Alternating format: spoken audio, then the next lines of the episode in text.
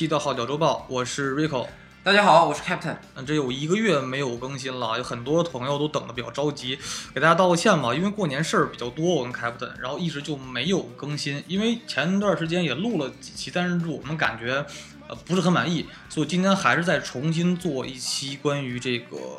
摇滚校园的一个主题的一个节目吧，呃，正好呢，因为我们俩是也是比较喜欢摇滚乐，然后呢也是有做过乐队的经验，像 Captain 呢最早也是我的老吉他手，所以我们今天想聊一部关于这个摇滚乐的这种题材的电影吧，就是《摇滚校园》，因为很多人会说为什么会聊一个这样的不是很硬核的摇滚电影是吧？比较比较就是低龄化可能是吧？但是也是感觉这个东西比较都能看得懂一些是吧？就是面对新手来说，这个电影实在是特别的好。对它的剧情还有它里边的配乐都是特别的真的，不是那种，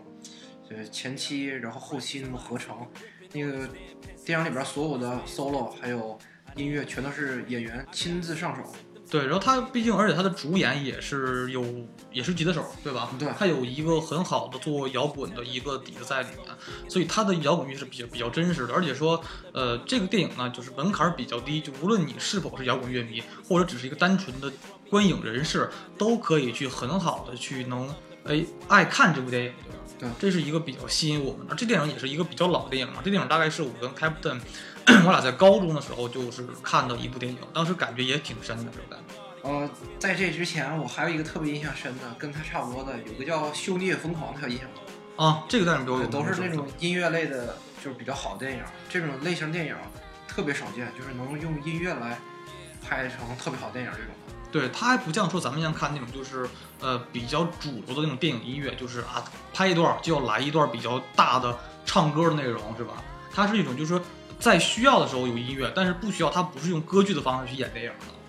它是那种偏朋克类的比较重的，是吧？啊，对，那种老式的那种歌剧风格，像洛基那种的，就不在今天这个话题范围之内。对，咱们今天聊的比较轻松一点，然后正好跟着这部电影去聊一聊摇滚乐，还有我们喜欢的乐队吧。那我们现在先聊这个电影大概的一个剧情吧，它讲的是一个。呃，一个落魄的、没有什么收生活收入来源的一个中年的一个摇滚吉他手，然后呢，他在人生比较失意情况下，他就住在自己原来乐队朋友的家里了，是吧？没有房子，然后也没有什么收入，然后只有一个很破的一个厢车，然后这么生活。但是他的就人生是比较也也不破了，他那个厢车一开始外边瞅着还挺破旧的啊，里边是吗？啊，一打开里边都是值钱货，我天！对，可能就全部家当了，对不对？当然是一个就是先是生活比较潦倒。然后自己的梦想，就他的梦想就玩摇滚乐嘛，但是不是很好的能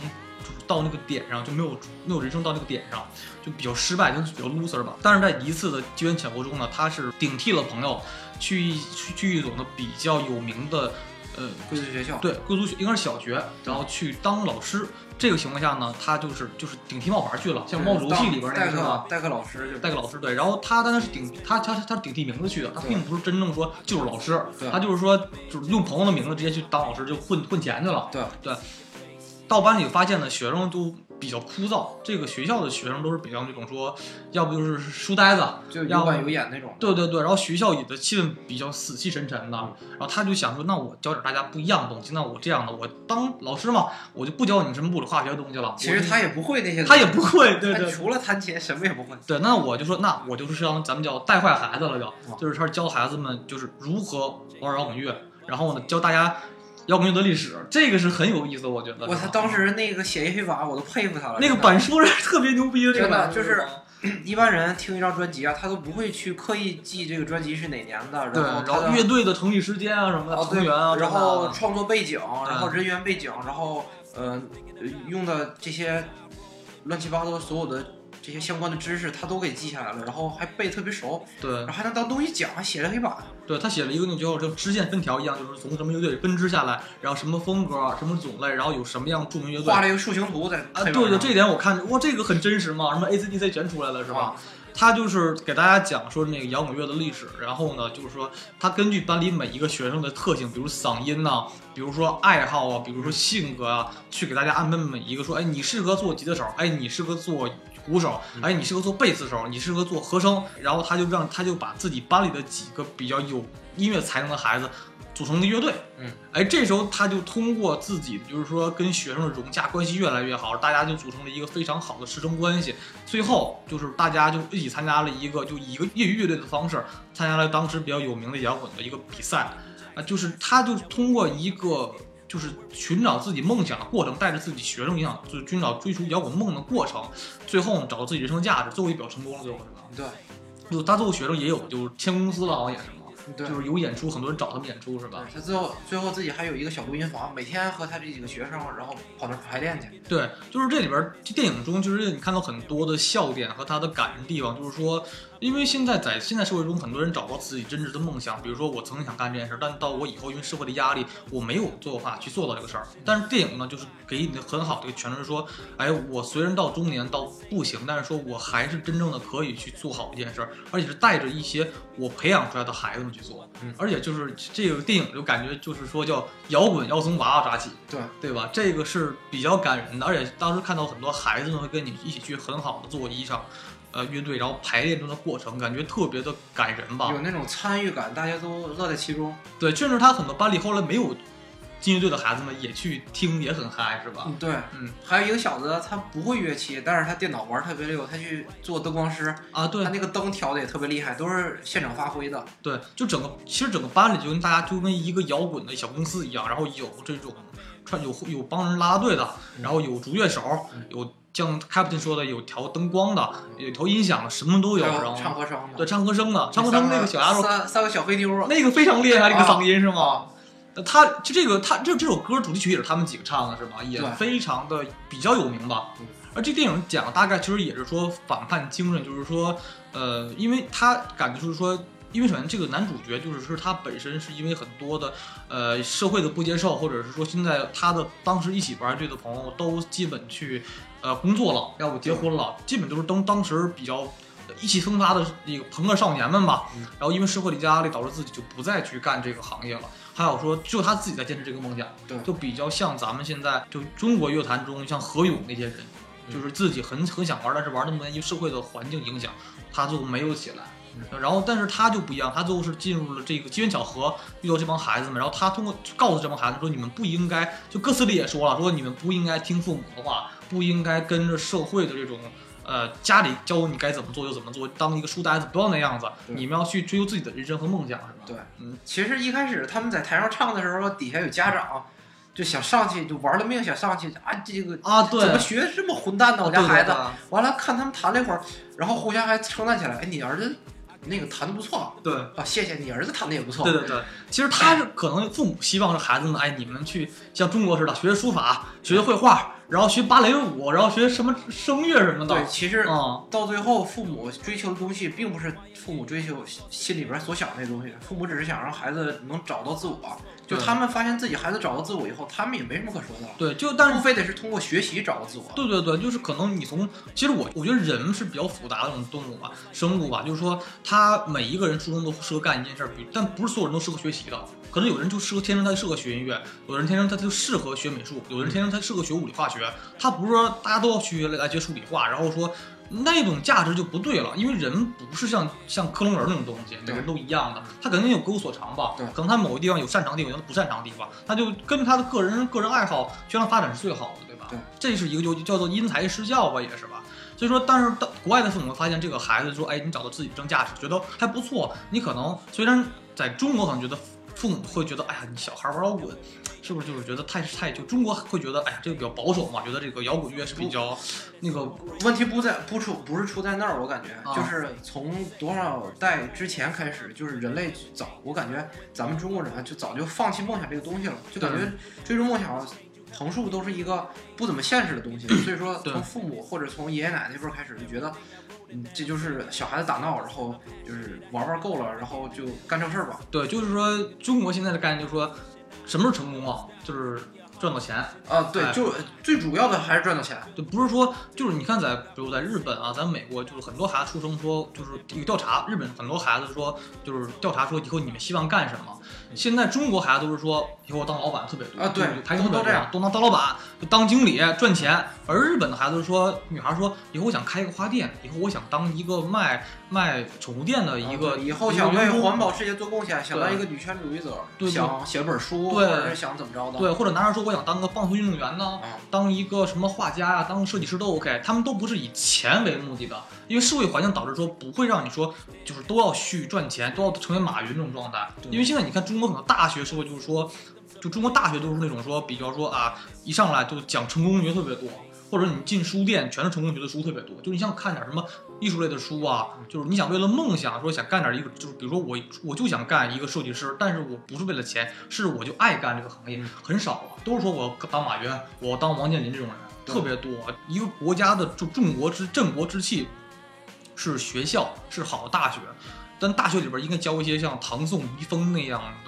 就是教你怎么如何去开发你的思维，如何去有大方面思想的一个人。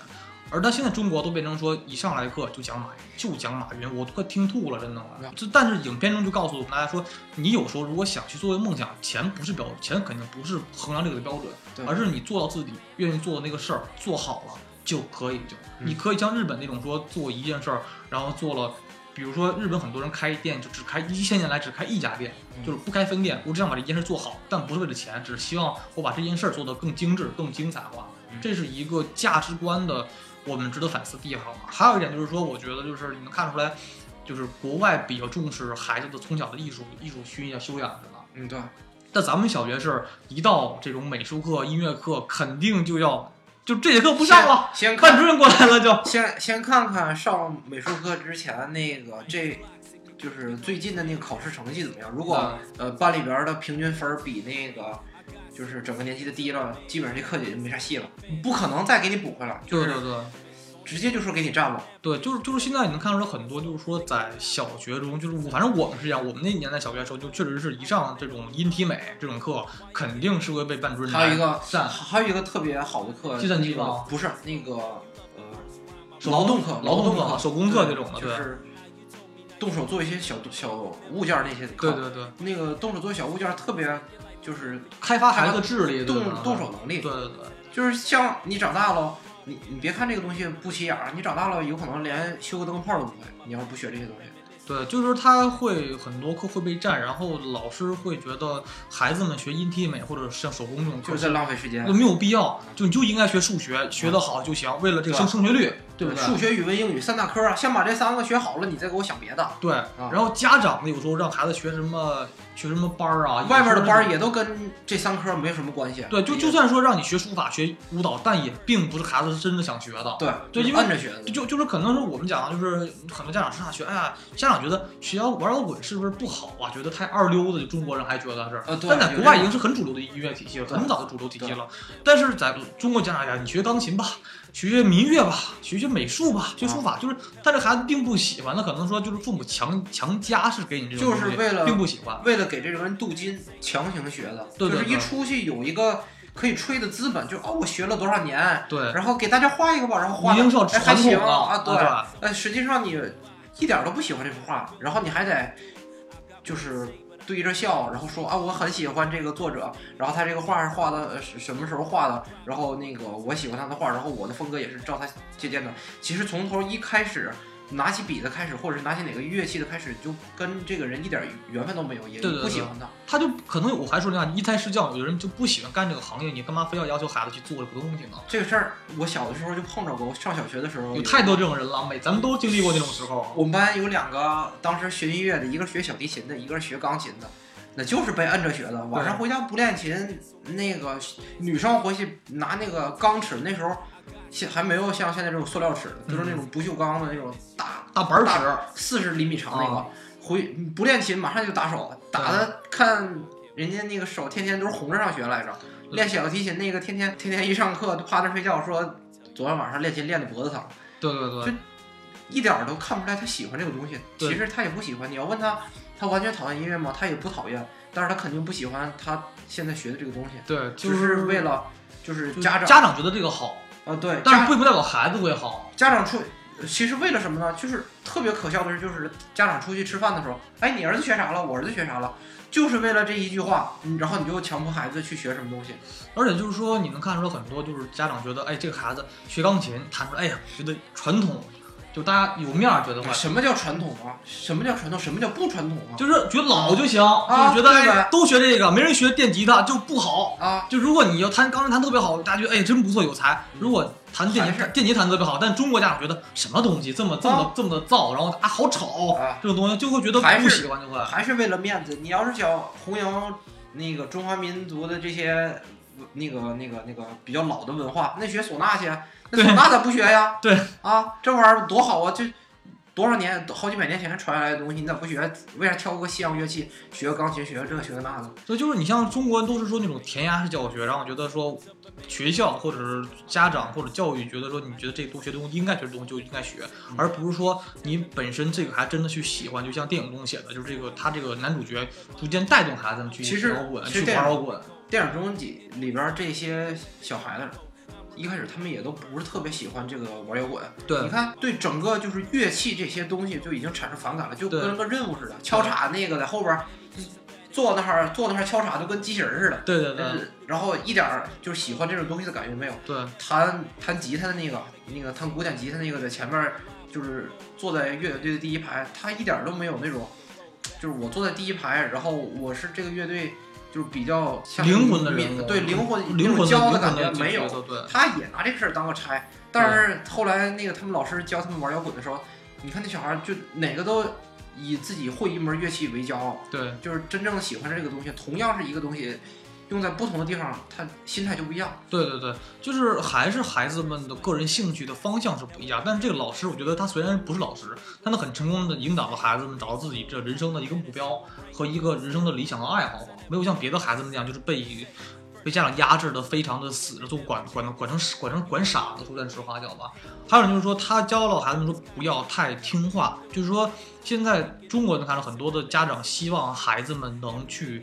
哎听话，就是不要反抗我嗯，不要叛逆，啊，听话才是好孩子嗯，而不听话一定是坏孩子嗯。这是中国的一个概念，就不会让人觉得说你去自己发挥自己，追求自己的梦，追求自己想干的事儿，这个很少吧？不是没有，是很少，但是就这么情况。但是说我还是非常喜羡慕，就当时国外这种，它毕竟电影代表了一个国外的主流价值观文化，会代表一个这个东西。能看出国外对一个音乐、对艺术的重视，所以为什么现在中国很多没有出现好那种现代流行的音乐的这种，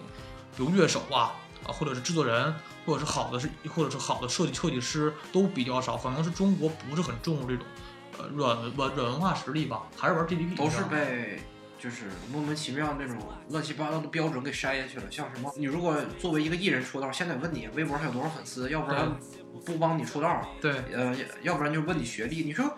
就是正经的好的艺术家有几个？就是不不都说全部吧，至少得有三成左右的人，两到三成的人，他是就是基本上在学校没什么建树，或者说都没上过学那种人。对倒不是教唆大家不去上学，这个意思就是你在某个领域的成就跟学历，呃，关系没有太大的直接关系。呃，就是就像我跟你说，我和 Captain 最早组乐队的时候，确实就很多的压力，学校啊压力特别大，就不给排练房间什么的。这个呃，原来最主要的，最主要的原因还是咱们选那个曲子，就是有那种，就是偏向，不是有那种偏向日本文化，就是感觉当时，嗯、学校排练的东西都是排练的那个，就是要不然就是钢琴、古筝，要不然就是对什么东西的，就是还是很挺说传统很传统，然后很听话，很没有反叛气息，对。这是很重要的。但如果而你且还都是至少还都在中国人这个圈子里边啊对对对我当时咔整个整个就八十 flag 上来，你就不可能了，就是觉得会你会亲日啊，会觉得说你啊太、太不太躁动都不好，你知道吧？就是说这个东西就是就学校不允许做，然后很多压力。但是我们也是虽然还有这个梦想在，但是有时候确实被呃压力所导致，是很多时候没法去好好去玩，因为很多的环节，因为做组乐队很难，组乐队是一个很难的东西，我觉得，因为首先是。呃，你得聚集至少集齐四到五个人，嗯，这四到五个人性格比较得性格比较搭，那比较合适的。呃，如果性不用非得不用性格搭，叫他们出来练，能练就已经能出来就不 OK，错能出来就 OK。但是这个很难，因为有有懒的，啊有那种说就是性格比较隔三个叫啊，还有还有不把这个事儿当第一任务的，有别的破事儿都放在前面，然啊，后对对对。把这个呃能拖就拖，能推就推的。对，所以就当时玩队的时候，就可能有有可能我们俩是特别有上进心的，但是别人就不会那么去去去想玩。然后，但是你要想找人呢，就不好找，因为你要集齐五个乐手的话，你说吉他就不好找，然后贝斯也更不好找贝斯了。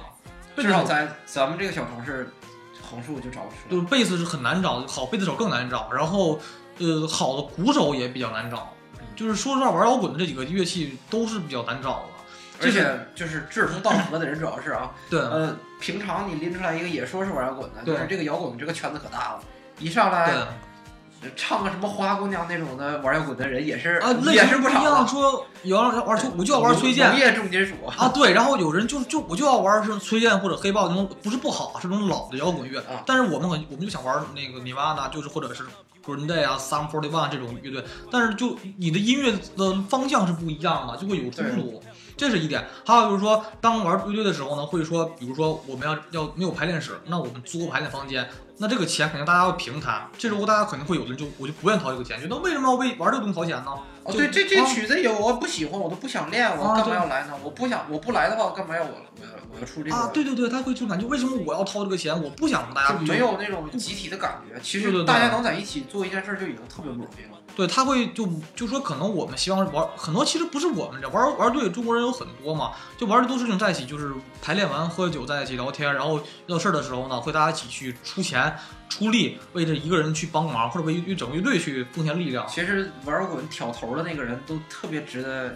别人敬佩，就他在把大事小情好多烂摊子都给收拾干净了。这个很难，这个真的很难。这个，反正我每次组乐队的时候，都感觉特别跟跟就跟跟哄一帮爹似的感觉，我在啊，说是一定要好好练啊，啊我们一定要坚持下去，跟政委似的，你知道吗？对。然后买水，对然后不累吧，扇扇扇子，哎，歇会儿，连歇会儿。其实我一点都不想歇，但是就怕这帮人撂挑子不干，你知道吗？就特别害怕，因为少一个人就没法玩了，就就得。但是因为别人没有那么大上进心跟你一起玩，然后本来还不好找人在一起，真要是遇到钱或者力的问题，没有人会去真能一起去为这一个人努力。但是我看到很多我们的前辈，就是乐队都说，比如一个鼓手的鼓坏了，嗯大家一起攒钱，一人出几百块钱为了买一套鼓啊，这都是有的很多这种情况的。但是现在可能到九零后，确实是就越来越自私，可能是吧嗯。然后喜欢摇滚乐的人越来越少了，就所以你很多时候你发展还是生活方式就大不如以前了。以前大家能为了一个事儿，不是说一辈子为了一件事儿啊，至少能挺住三到五年吧。咱们现在生活方式基本上就是，嗯，朝朝九朝九晚十二，差不多是这对对个套路。对，这就往这就是儿了。对脱离了这个套路了以后，大家谁都不谁都不乐意。现在我感觉就是唯一一个能把五个人叫出来做一件事儿的，只有一件事儿。就是网吧网吧五五连坐，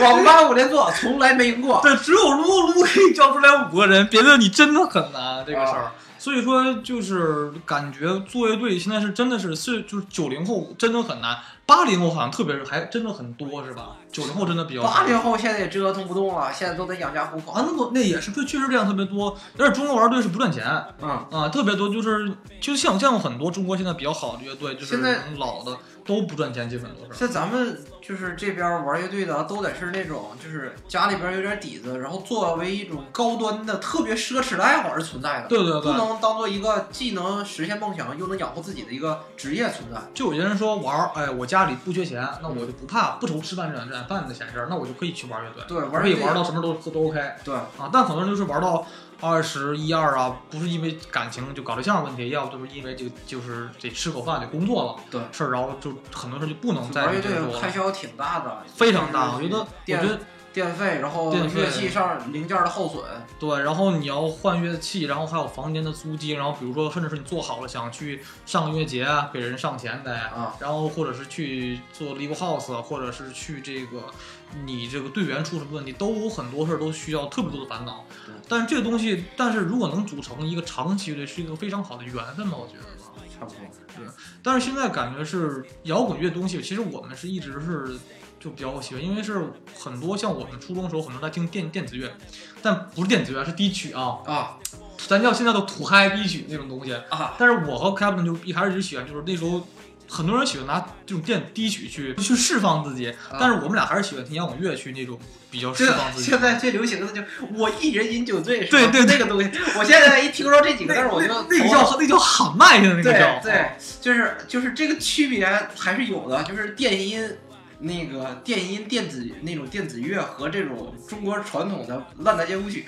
这中间区别还是挺大的。还有好多，比如说电子的分好，电子乐我觉得就是一种是像真的是像国外什么大卫·杜特啊，或者是那种艾伦·韦克做的摇电子乐，真的是很好嗯。但是有种是中国那种，比如三线、啊二线甚至一线城市都有那种这种比较一般的夜店那种低曲，就只有 đủ 次度，啊，就是对，真的没有法听，觉得光炸脑袋就不好听，根本就对对这个就很多人听电子乐特别多，但电子乐有好的，但是很多人就没听到好的，没听。到好，他就以为这个东西就是电子乐了。对对对，还但好电子乐真的很好听，说不是我们电子乐好的电子乐是有旋律的，对，是真的会。你像比如说像听大卫·顾特的东西，真的很好听做的。而且现在摇滚乐也是，要么就是中国摇滚乐，可能也是因为就是媒体的打压，就是就是真正能上到就是呃电视台或者这种就是那种线上的就地上那种模式是比较少的。现在地下乐队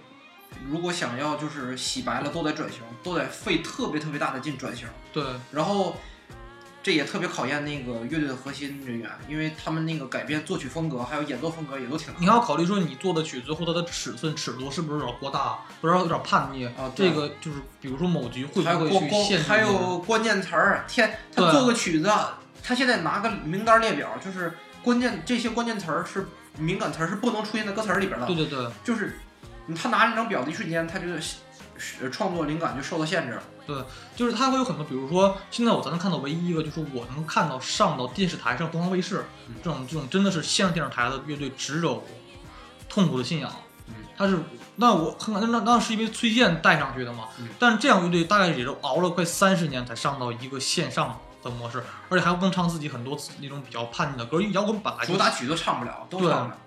摇滚本来就是一个比较怎么说呢？摇滚摇滚发泄自己的。一个是就是发泄自己，再就是说要有叛逆精神，因为朋克就是比较叛逆的东西嘛，叛逆精神和和反体制，就是被不想被一个东西体制化，这些东西呢，就是咱们也知道，很多环境是你不可能上的，所以中而且中国乐队现在所以很多都是自己再去玩儿。现在咱们看到很多，比如说好乐队，比如像反光镜啊，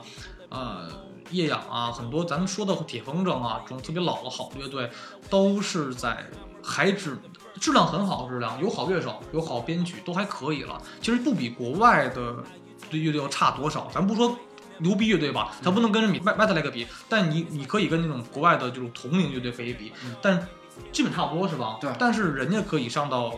颁奖晚会，可以上到这种很大的音乐节，而这种现在中国乐队呢，只能上一些呃音乐节或者是小的 live house 去真的去巡演，去赚这种小钱，就是真的就他们可能是真唱十年的钱都不像小鲜肉演一部戏十分钟的钱，对，这点真的很痛苦，因为投入力度太大了，然后也非常的累，然后成本也高，然后也是好几个人在一起凝结出的一个作品，但是无法得到那么大的回收，可能是。最可悲的是，中国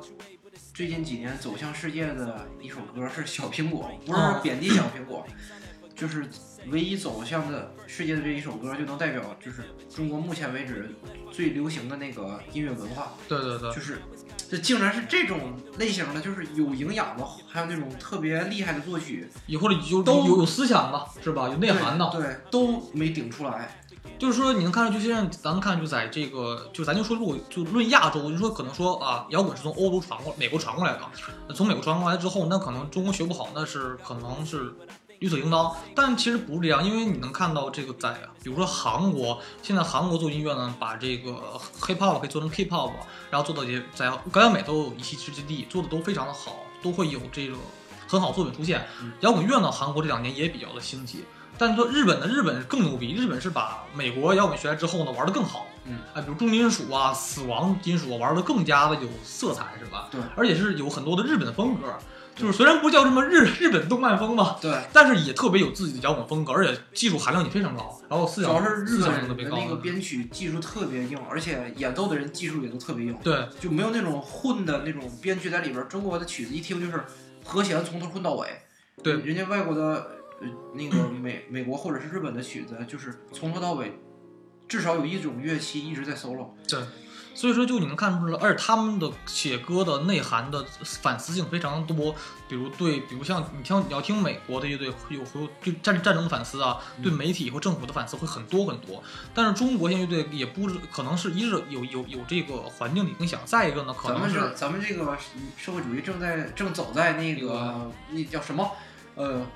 复复兴中华伟大那个伟大伟大梦的道路上。这个词儿你会背，我可能背不出来这个词儿，这个词对，就我也不太清楚，太套词儿了这个走走在走在这个康庄大道上。对对对，康庄大道，对对对呃。我们不能就是传播负能量，呃对一定要传播正能量。对，所以说你很多东西就关于就是可能就咱们这个社会环境是不允许摇滚乐这种东西所生长的，比较难。再一个，确实是可能中国乐队的很多编曲，还有说是 solo，很多的比如说后后期的合成，很多的录音都或者是整个比如写歌的时候，很多的都是的内容都要比国外要差很多。嗯比如内容的反思性，然后整个的音整个乐曲的这个技术含量都是还是有很大差很大的差距，因为毕竟是。嗯，一个国家的主流文化不允不允许你只能自己玩的时候，你肯定只靠这么几个人去玩的话，肯定是不够的。再一个，玩摇滚的人都是那种说，呃，不是学院派。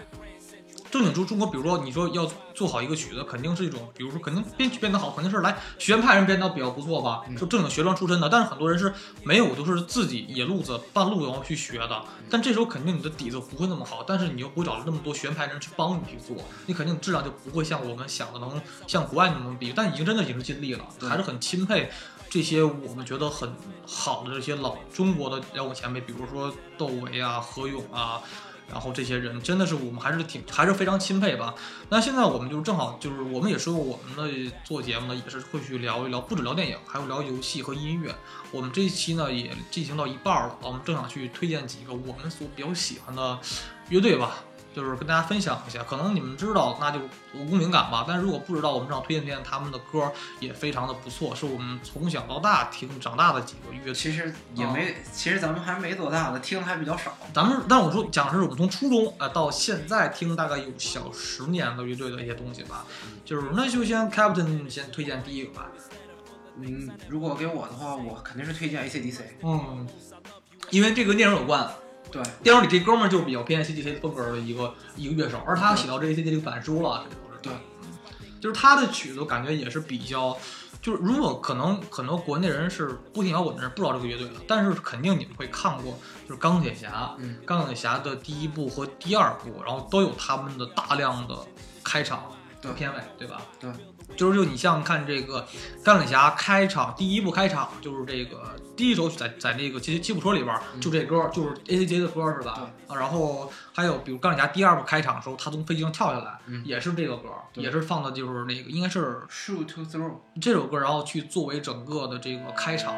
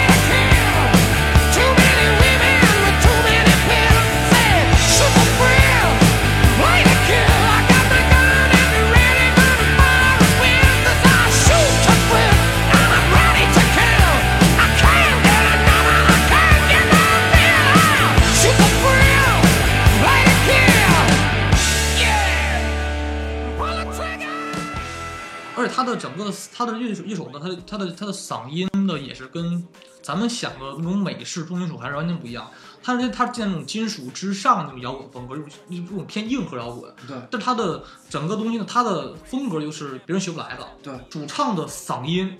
特别的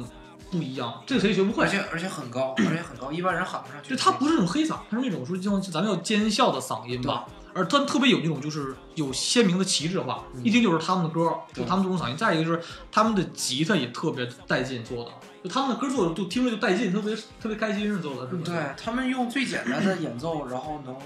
发挥出来最好的效果。他们的曲子其实都不难，如果找着谱的话，几个人就是不用太专业的，就稍微有一点儿那个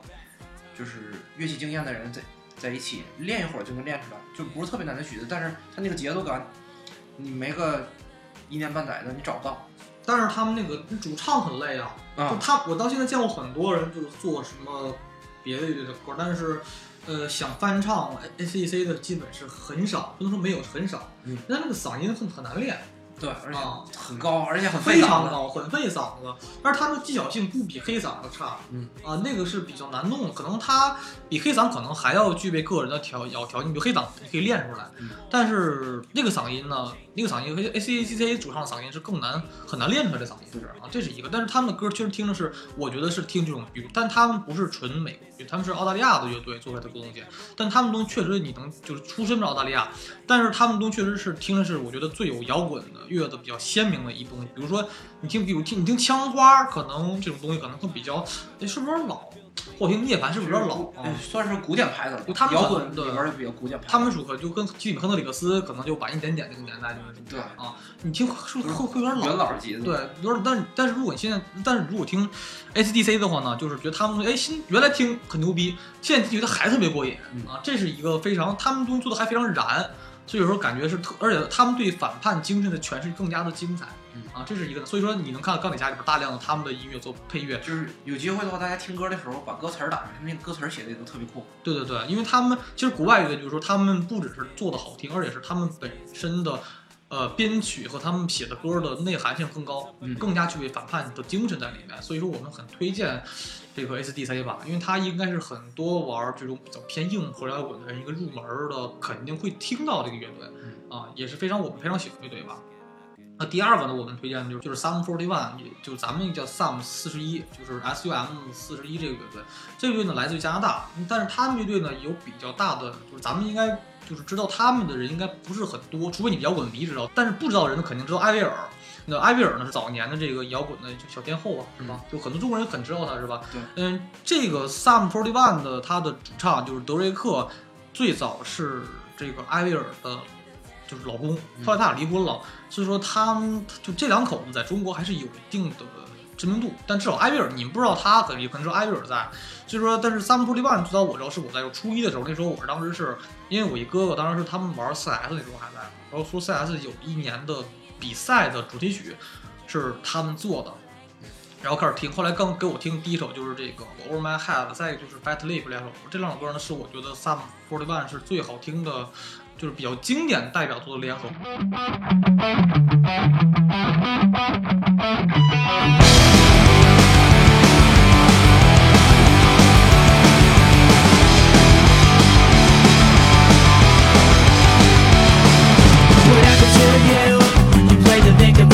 Now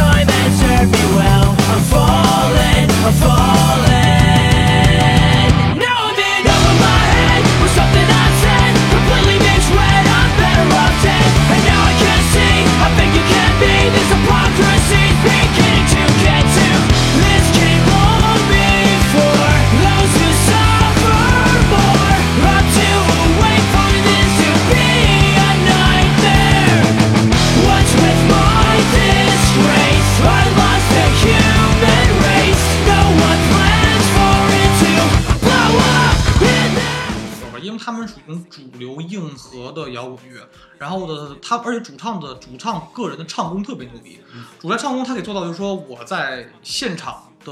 嗓音的高音，还有我的重金属说唱的情况下，都可以达到跟录音棚一样的调，不像 Green Day 是会跑调儿，会会唱不上去，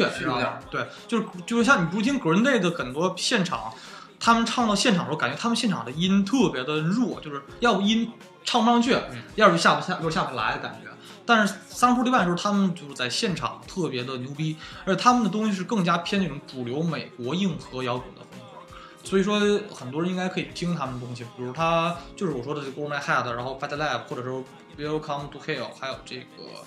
Open Your Eyes，还有这个很多吧，甚至是到我比较感动的时候，那时候是在我。呃，四年前的生日吧，那时候 Captain 当时说送我生日礼物，然后那时候我特别在想，我说会不会是最新的 Sun Forty One 专辑？然后他妈开门那一刻真的是那张专辑，给我乐疯了，因为那专辑，因为 Sun Forty One 专辑在中国不好买，但是他给我买了一个东京那个日本日版的那个 Forty One 的东西，我觉得特别感动，因为那个专辑一是不好买，再一个是日版的东西是唯一一个亚洲说觉得比较特别靠谱的一那种专辑的做的吧。然后，而那专辑当时我觉得是 Sun Forty One 在后期做的比较经典的一张专辑，也是靠这张专辑呢，他们进到了格莱美，嗯，至少提名了，所以当时我特别喜欢那张专辑嘛，所以那时候开文特别懂我心，我就很激动，我操那时候。然后还有就是他们的东西可能也是比较，我想很多人也应该听过他们一些的作品吧，应该是在在有一些的电影或者是一些摇滚的一些宣传上会有他们的歌在，所以给很推荐这个乐队。再推荐一个就是本周卫，这个本周卫也是一个比较老的乐队了。这是我记得我认识你的时候，这是最早听的摇滚乐之摇滚乐队之一吧。哦，对，前几年咱国内他的曲子还挺火的，在走在马路上还能听着有。还有健身房特别多。哦，对，天天骑个车啊，什么打个拳，都用它当背景音乐什么的。那时候你当时最早玩那个 PSP 上那个就是《吉特英雄》，啊，然后天天就玩他的歌特别多似的。哦，对，就他应该确实在美国是偏，就是其实不是美国了，现在全世界本周围都太牛逼了，都以为。方德威应该是在中国来讲是像活跟活结呀、枪花啊那一那一批人，我们觉得，因为其实我们也不是像那老师那么懂那摇滚历史，但是我们只是聊聊这个欧美主流乐队的东西吧。就是他这个 Bon Jovi 应该是跟这个早期美国这些老乐队比较齐名的一批乐队吧。嗯他们可能仅仅次在这个滚石啊那些老大师们那个年代后边儿的人。他这个乐队他厉害的地方主要是在于他对摇滚乐做出的贡献。对倒不是说他写了就是多么脍炙人口的歌，其实他也有好多曲子，就是挺厉害的。但是熟知度的话，不是每个人都像那个林肯公园那样知道。就他们的歌还是比较偏脍炙人口的吧。啊，对，而且他们在传播摇滚的这个方面做的特别好，对，就是经常上一些节目啊，然后教大家就是如何玩摇滚啊，然后有的时候还有那种类似的见面会什么的，就是他们在这个传传教的这个道路上走的还是比较远的，就让大家让普通人，让一个不懂摇滚的人真正明白摇滚是什么，并不是并不是那种小混混玩的那种东西，是一种生活态度。对对对，他们把这个做的非常的好。就是其实我们今天聊主要是一些老的，比较说不是说新乐队很多嘛，欧美来讲，但是我们聊几个比较老的吧，像邦肖威，还有这种像滚石，还有 Metallic 这种比较老牌儿的乐队。这个很多人都是摇滚乐，肯定是最早听，就肯定是最早比较入门、比较早。还有涅槃，涅槃应该是我觉得现在是最，就我内心觉得是应该是就是他是比较年轻一代，因为他毕竟是，因为我觉得哥德克本还很帅，然后死的时候也很年轻，嗯就可能就停到那个时光了，可能就是这个感觉。然后这个人比较多，还有一个推荐就是我最早就是应该是我第二个就喜欢乐队就是 Green Day，咱们分咱们翻译过来叫绿日乐队。然后美国呢，可能翻译过叫什么叫青春之日，因为 Green 它在美国比较偏指的是青春的概念，是指的是这个乐队呢是我最早比较喜欢，说美国就偏它是它风格是比较偏流行摇滚的感觉。这个乐队的风格呢，是不是像咱们想象 Metallica 啊，或者是涅槃啊，或者是呃早期的枪花那么那么重，比较偏黑暗一点的摇滚嘛？他们属于那种偏流行朋克的感觉，东西比较轻，是不是感觉听着？对，面向的人还是年轻人，让年轻人也能就是把摇滚给听下去。对那种太硬核的摇滚，一般人听除了感觉吵，对没有其他的感情。对，所以像很多人这两年说 Green Day 东西做的越来越偏流行歌曲化，啊，但是确实很好听，耐听，觉得是。对啊、而他们东西甚至是采，甚至整个乐器后乐器后边后期的采样啊，都是比较偏流行啊那种感觉，甚至调音都是都比较偏流行的感觉，都不是那么重啊，哇哇双踩就不行那种感觉，不是，他们都比较轻，但是很但是确实很好听。而他这个乐队的年份比较老，这乐队大概从。呃，九几年就有乐队了，也是玩了很多年的摇摇滚乐队。呃，Green Day 呢，大概是从这个从做早年做 Dookie，然后这张专辑火了之后，开始逐渐在打出名气了吧。然后在零四年出的专辑就是美国美国傻瓜这张专辑是就是最成名的一专辑吧。当然，这个专辑直接是进入了美国进入了这格莱美的颁奖。因为当时做的整个专辑的文化内容特别好，因为当时一个是一个是一个是音乐好听，比如说里边的 Wake Me Wake Me Up in September End 这首这首歌，还有什么梦碎林大道，还有这主打曲这个美国傻瓜里边很多首歌都特别的经典。再一个就是说他的这个专辑的整个的内容质量非常高，他讽刺当时美国当时因为当时因为刚打完应该是伊拉克战争吧。当时对战争的反思，对媒体乱象的一个讽刺，对政府的一个讽刺特别多，也是让我第一次真正特别喜欢这个乐队的第第一张专辑歌。然后到到第二次就是这个我们看到这个叫做《二十一世纪大崩溃》的这张专辑，而里边出了一首比较有名的曲子，就是就是 Twenty One Guns，就是二二十一支枪，这是这种。One twenty-one guns.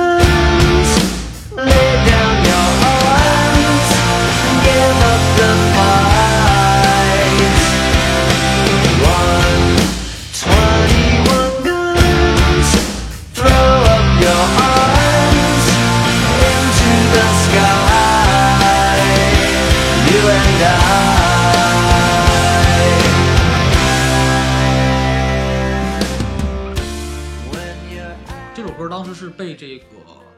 变形金刚二的那个用了，就当时有段那个 Sam 那个就是刚上大第二部上上上大学了嘛，就是他在搬着行李进大学宿舍那一段放这首歌了，但是这首歌放的我觉得很不是时候，因为这首歌反这首歌唱的意思是反战，嗯。然后但是你在一个大学生搬着箱子进行李进进宿舍这个感觉，这首歌放的很不是时候。但是当确实也非常有名，所以他当时进就当时是当好莱坞非常有名的这种电影里边能当这种配乐，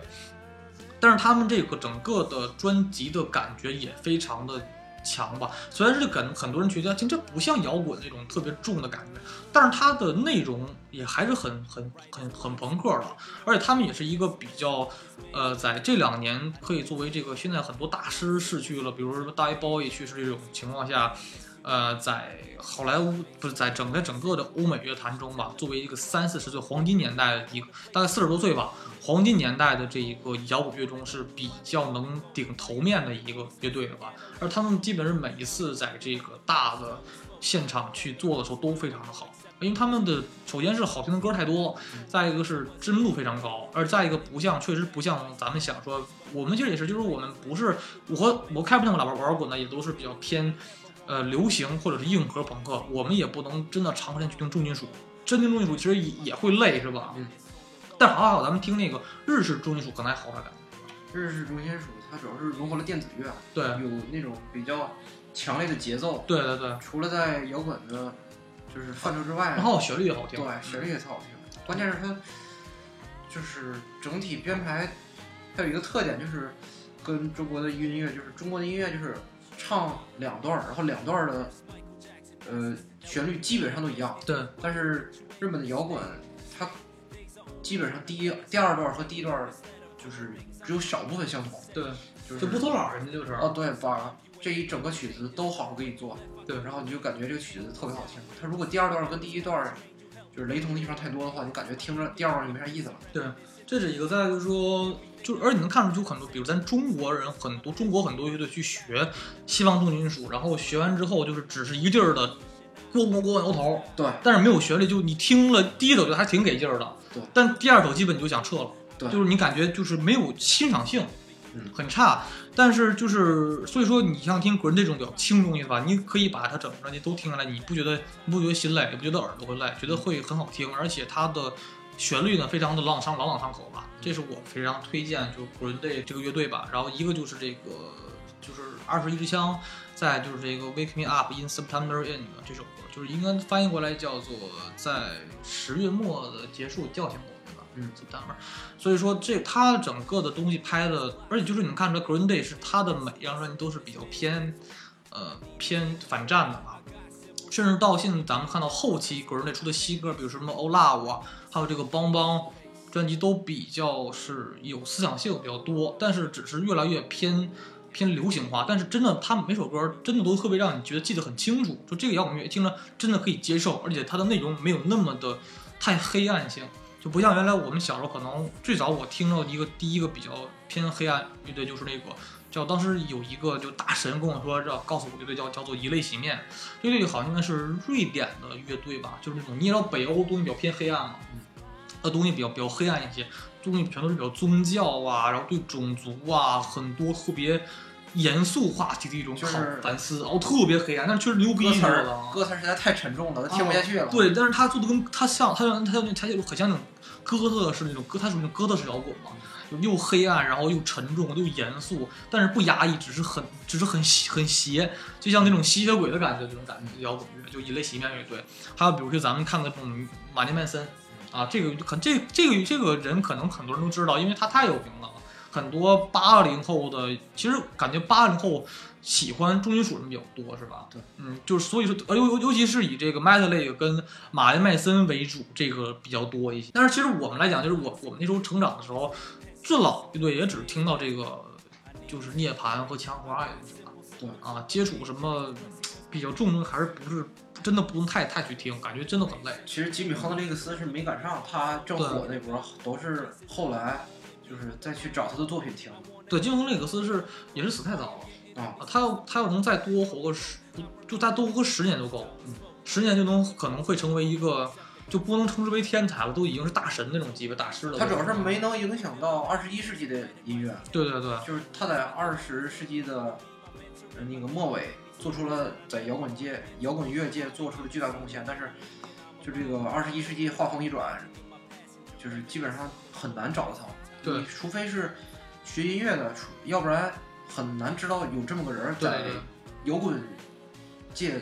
有这么大的名气。他应该是个先驱者，对啊但是他是因为是因为他，但他不是乐队，他就只是这一个人特别牛逼。对，他主要是传播这个摇滚思想。对，再推荐一个比较就是风格不一样的乐队吧。其实呃，你像这个美国的摇滚乐跟英国摇滚乐有很大的差别，因为风格的呃程度是不一样，然后它的内涵的形式啊。呃，思想性还是有一定的差别，然后尤其是曲风有很大的差别。就是说，呃，推荐一个比较我内心觉得是英国神级乐队吧，就是这个新手枪乐队。这个乐队呢，就是一听名就感觉非常的朋克化，然后他的思想也非常的有区别英国英式朋克的感觉，因为他们的曲风应该叫为 old school 这种风格，而他们的曲子就像类类似于这种上帝保佑女王啊这些这些比较传世度比较高的这种传传唱度非常高的这种歌，呃，他们的影响性非常大。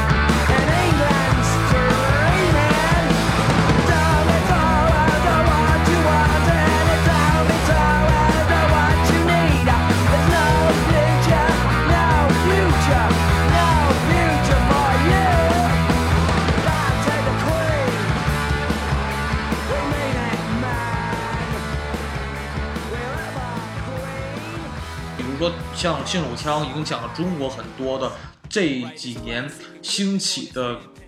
英式偏英伦的摇滚乐队，比如说呃早前中国的大神级的英国英式摇滚乐队吧，就是这个 Joyside，就是他们是我一个非常喜欢的中国，我觉得现在我最喜欢的一个乐队，就是虽然解散了吧，但真的是留下了很多特别觉得哇神作，能跟